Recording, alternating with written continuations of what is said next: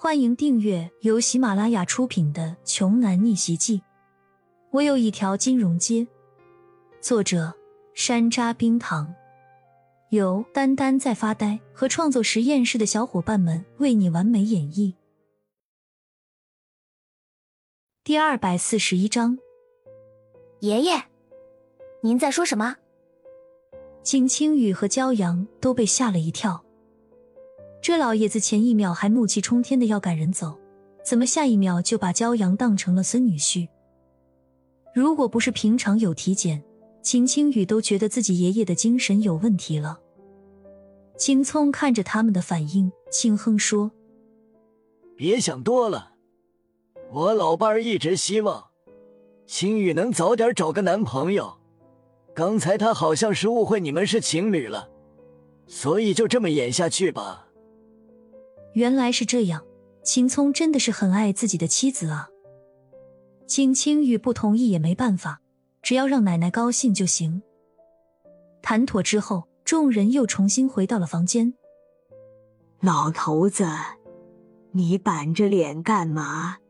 青雨好不容易带男朋友回来，笑一笑，开心点。老妇看着秦聪的脸色，有些不满意。秦聪听，立马阴转晴，露出和蔼的笑容，说：“哪有？我高兴还来不及呢。青雨，骄阳，快点走近点，让奶奶看看。”骄阳和青雨靠了过去，老妇伸出手抓着骄阳的手，说：“小伙子真精神，长得也好看，是干什么工作的呀？”奶奶，我是个医生，中医。骄阳回答说。老奶奶一听，微微点头说：“医生好啊，以后可要好好照顾青雨啊，别像我一样。”奶奶，您说什么呢？您不会有事的。秦青雨的眼中尽是泪水。骄阳接着握手的机会，给老妇人把了把脉，神色逐渐凝重起来。老人家因肺癌导致器官已经严重衰竭，如今就像大风中的一座小火苗，随时都可能熄灭。好像是察觉到了骄阳的动作，老奶奶笑着说：“怎么样，看出什么来了？”骄阳从思考中回过神，说：“奶奶。”您放心，您不会有事的。老奶奶笑了笑说：“好孩子，我的身体我自己知道，不用安慰我了。”老奶奶好像不愿多谈自己的病情，有意错开话题，拉着骄阳和秦青雨说着家常，好像再不说，以后就没机会一样。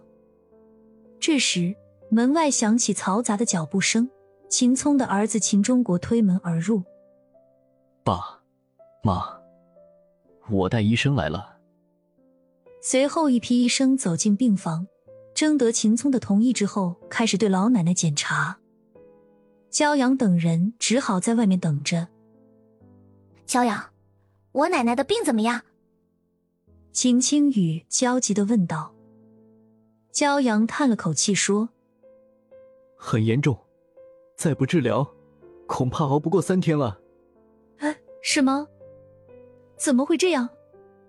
你是医生，你一定有办法的，对不对？秦青雨紧紧抓着骄阳的手臂，这是他的最后一根救命稻草。骄阳紧皱眉头说：“很困难，不过我倒是可以让奶奶延续生命，之后我再慢慢治疗。”就在这时。屋子内的医生检查完毕，走了出来。医生，有多大把握？秦聪紧张的问道。带头的医生带着一丝傲气说：“老夫人的病很严重，彻底根治是不可能的，但是我可以缓解老夫人的痛苦。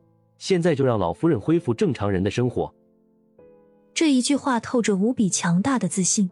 就像一针强心剂，令在场的人振奋不已。不过，骄阳淡淡的看了医生一眼，有些不太相信。